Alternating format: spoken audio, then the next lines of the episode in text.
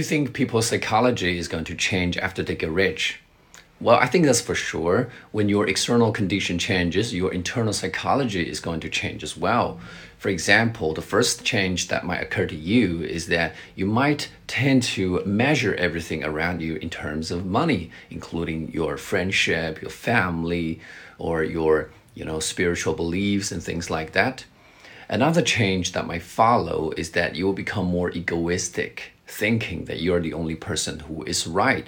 And you become more critical around the phenomena in the society and you will be more judgmental aside from that, you might tend to uh, attribute people's success to their internal traits or internal characters instead of their external conditions.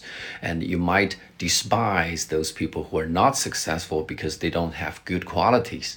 But that's just wrong. That's very repelling. And I suggest that people stay level headed all the time.